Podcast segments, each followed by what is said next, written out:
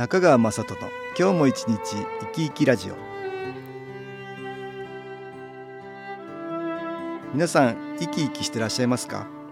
この番組では気というものを私中川雅人が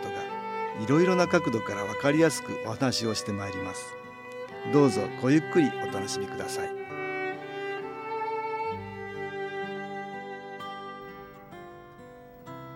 中川雅人の今日も一日生き生きラジオ。この番組は気のある生活あなたの気づきをサポートする株式会社 SAS がお送りします。おはようございます。株式会社 SAS の中川雅人です。4月から進学入学就職転勤環境が随分変わった方もいらっしゃるかもしれませんね。私たちの周りにはいろいろな気があります。気は目には見えないけれどなんとなく感じられるものとお話ししました。科学では測定できるものではなく目や耳など五感でもあまり感じられません。第六感とでも言いましょうか。そんなものでなんとなく感じられるものです。何か聞こえたっていう場合気のせいでしょっていうことがありますが本当にそれは見えない気のせいということがあるものなんです。人や動物物土地などあらゆるものがそれぞれ固有の気を持っています。この気のエネルギーは私たちにプラスに作用するものもあればマイナスに作用するものもあります。私はこれらをプラスの気マイナスの気と呼んでいます。なんとなく環境が変わって嫌だなと思うようなところがあるかもしれませんね。そういう時には知らないうちにマイナスの気の影響を受けているということなんです。満員電車だとか人混みだとかストレスをためると言いますがマイナスの気の影響をどんどん受けて蓄積してしまうそれに馴染んでいく知らないうちにじわじわと変化していくんですね。人同士の気のエネルギーのやり取りでどんどんと馴染んでいく変わっていく様を表すことわざがあります。種に交われば赤くなるですね。昔の人はよく的確に気のエネルギーの性質を言い当ててるなと思うんです。気のエネルギーを持っていない人はいませんのでその影響でじわじわと変化していくということですね。このことわざことわざ時点で調べてみましょう、えー、人は付き合う仲間によって良くも悪くもなるという例え。種は赤の顔料ちょっと触るだけでも染まってしまうことから接する者の影響力の強さに例えられている。安土桃山時代のことわざ集にも収載されており現代では悪い感化力について言う場合がほとんどであるが江戸時代には良い場合にも用いられていたと書いてあります。付き合う仲間を周りの波動周りの木と考えれば本当にまあ気の性質を的確に表現していることわざですね。周りから強い気のエネルギーの影響を受けるとそれにじわじわと馴染んでいってしまうということなんですね。強ければ強いほどエネルギーは高い方から低い方向に流れていきますのでその影響を受けてしまうということだと思うんです。私が着目したいのは主に交わって良くなる方向のものです。影響されて変わることができるんですからマイナスの方向には影響されにくく良いものに強く影響されて良い方向に変わりたいものですし周りも良い方向に変えられる自分になりたいものです。私たちの身の回りにはマイナスの木が氾濫しています。新聞やニュースを見ても暗くなってしまう心が沈んでしまうようなニュースが多いものです。そしてその影響を受けてしまいがちです。主に交われば赤くなるマイナスの木の影響を受けやすくなるものです。ですから受けてしまわないためにもプラスの木である新機構のエネルギーを頻繁に受けていただくとよろしいのかなと思うんですね。それでは音楽に新機構の機能エネルギーを乗せた CD 音機を聴いていただきましょう。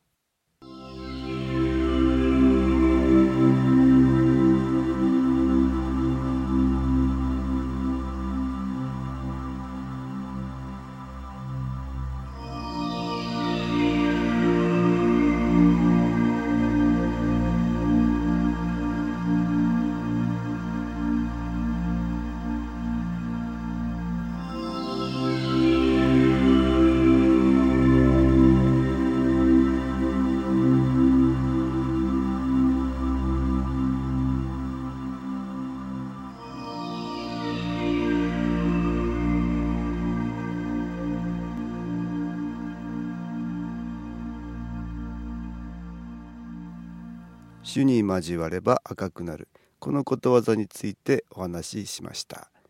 昔は悪い影響を受けてもいい影響を受けても使っていたということでした。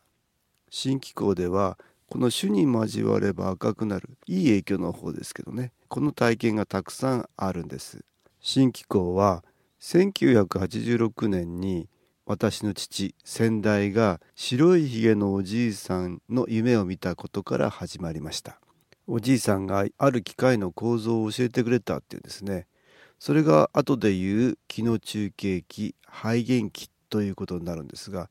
この機械は、えー、アタッシュケースのような箱にドライヤーのようなものをくっつけるんですね。そしてこのドライヤーの先端の構造を細かく教えてくれたっていうことなんですがこの気の中継機ドライヤーの先端から最初に何かぼーっと光のようなものが見えたって父は言うんですね。それで何かあるに違いないっていうことで調子が悪い人に当ててみたとそうすると何か調子が良くなるようだっていうことであ後々中国に持っていったら中国の方がこれはあなたの機械からは気が出てるんですよっていうふうに教えていただいたってですねまあそれからは父はもともとは時計技術の職人ですがどんどんいろんな人に気を当てるっていう仕事をし始めたんです。そしてその2年後1988年ですがまた白いひげのおじいさんの夢を見ておじいさんが言うって言うんですね。お前の手からも気が出てるから手からも気を出していろんな人を治療してあげなさいっていうことだったんです。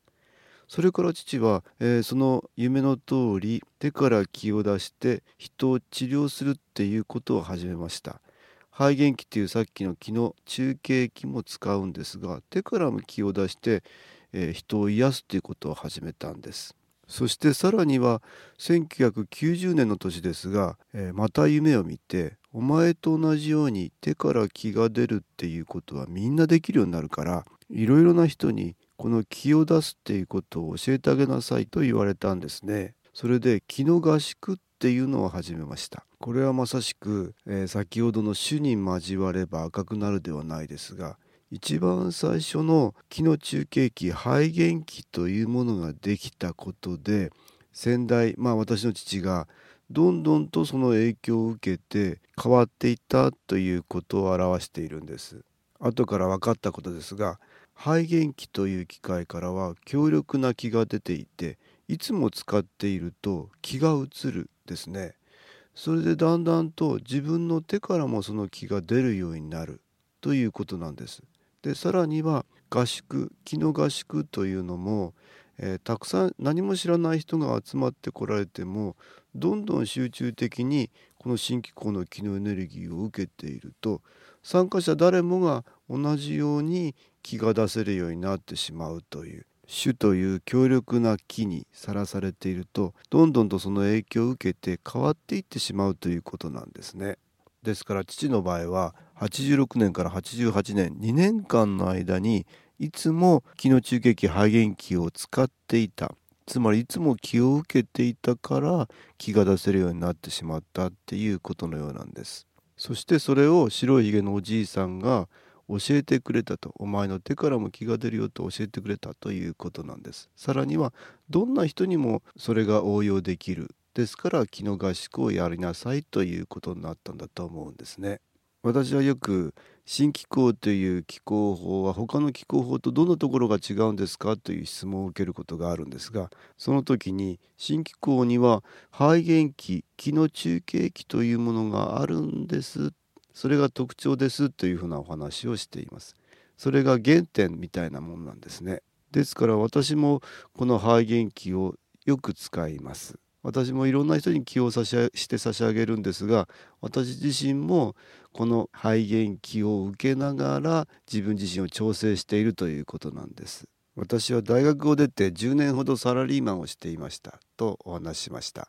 だんだん10年間のうちにストレスが溜まっていってえー、体の調子が悪くなってしまった、えー、すっかりなんか体が重くなってしまって土曜日日曜日休んでも体が回復しない調子が良くならないということになってしまった。それでですねこの木の合宿父がやっていたこの新機構研修講座というのに92年に行ったんですね。集中的に、えー、たくさんの気のエネルギーを受けて自分自身の気のエネルギーが変わっていったのと同時にあることに気がついたんです自分自身が変わらなければ周りも変わらないんだということです私はそれまで周りの人が失敗したり足を引っ張るようなことをしたりするのは周りの人が悪いからだ周りの人のせいばかりにしていましたが自分自身の気を変えないと周りの人も良くなれないんだということに気がついたんですね。怒りや咎め不平や不満をたくさん貯めてそれをただただ吐き散らしていても何の解決にもならずただただ自分のエネルギーを下げてしまうということなんです。そして周りの人もそのマイナスの気にどんどん引っ張られて失敗しなくてもいいことまで失敗してしまう。良くない方にどんどん引っ張られてしまうということなんです。ですから自分自身の気のエネルギーを良い方向に変えることがとっても大切です。なかなかそれができない時には新機構を利用するととても有効に作用してくれるということなんです。新機構研修講座は毎月3泊4日で全国各地で開催しています。4月は26日から29日まで愛知県豊田市で開催します。5月のゴールデンウィークは長野県は安曇野市で開催します。若い方からお年寄りの方まで体の調子が悪い方気を遅れるようになりたい方毎回いろいろな方が来られます。1990年の初開催から23年すでに260回を超えました。これまで延べ1万5000人の方が参加されています。朝6時から夜10時まで軽いヨガ心の持ち方や新機構についての講義さらには新機構のエネルギーをたっぷりと受けることでたくさんの気づきが得られます。最終日には新機構の気を出す練習もあります。気心体3つの側面から参加された方を大きく変える3泊4日です。興味のある方はお気軽にお問い合わせください。電話は東京03-3980-8328 3980-8328です。SS のウェブサイトでもご案内しております。アドレスは www. 新機構 .com 新機構は SHINKIKO 新機構 .com です。たくさんの方のご参加をお待ちしております。いかがでしたでしょうか？この番組はポッドキャスティングでパソコンからいつでも聞くことができます。SAS のウェブサイト www. 新機構 .com 新機構は SHINKIKO または FM 西東京のページからどうぞ中川雅人の今日も一日生き生きラジオこの番組は気のある生活あなたの気づきをサポートする株式会社 SAS がお送りしました。